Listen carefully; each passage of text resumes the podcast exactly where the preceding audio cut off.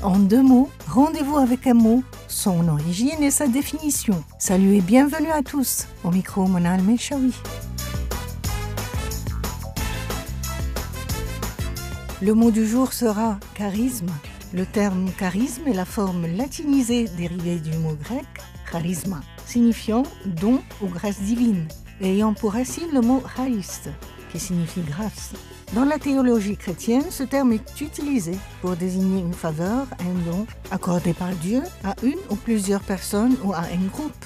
La première utilisation non religieuse du mot charisme s'est produite à partir de la fin du 19e siècle, dans un texte du sociologue allemand Max Weber, qui a donné au terme un caractère politique lorsqu'il l'a utilisé pour désigner la capacité d'influencer les autres qu'une personne a en particulier et comment elle devient en position de pouvoir exercer une grande influence sur eux. On parlait alors de chef charismatique. Le charisme resta avant tout la qualité d'une personne qui arrive à influencer, fasciner ou diriger les autres par ses discours, ses attitudes, ses actions ou même uniquement par sa présence.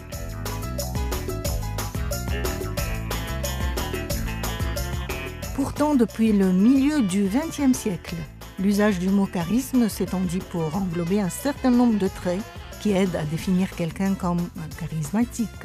Dans notre langage quotidien, l'adjectif charismatique commença alors à être utilisé pour qualifier les personnes qui possèdent une personnalité extravertie, énergique et sympathique, qui fascine les autres naturellement et les attire vers elles. Le charisme est-il une qualité innée ou acquise? Bien que beaucoup de gens croient que les personnes charismatiques sont nées et non faites, le charisme n'est pas seulement un trait, cela peut aussi être considéré comme un comportement, c'est-à-dire qui peut être appris et développé. Apprendre le charisme implique de développer une façon de penser et ensuite de présenter ses pensées à travers le langage corporel.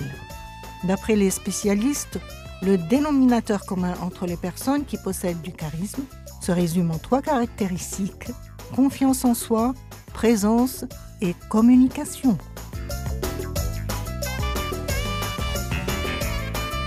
Mais attention, il ne faut pas confondre charisme et charme, car beaucoup pensent que c'est à peu près la même chose. Le charisme définit tout un type de personnalité, alors que le charme est un trait de caractère unique. Le charme pourrait donc faire référence à une seule qualité que l'on possède.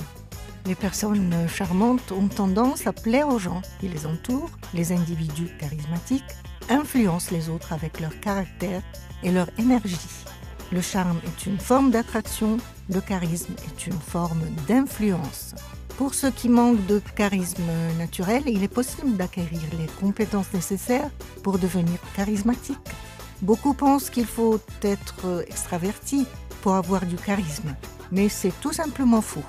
Tout ce dont vous avez besoin est un ensemble de compétences que vous pratiquez jusqu'à ce que cela devienne une habitude.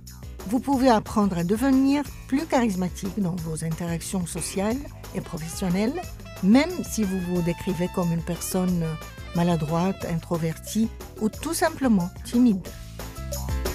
Parmi les techniques pour renforcer la confiance, la présence et la mobilité, afin de devenir plus charismatique, gérez vos nerfs, rythmez votre discours, parlez de ce qui vous passionne, écoutez avec attention, pratiquez le contact visuel, démontrez un véritable intérêt, rappelez-vous les petits détails.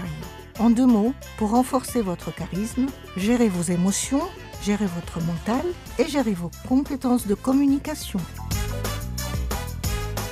Voilà, vous connaissez l'origine et la définition du mot charisme. J'ai lancé la recherche, à vous de continuer. À bientôt.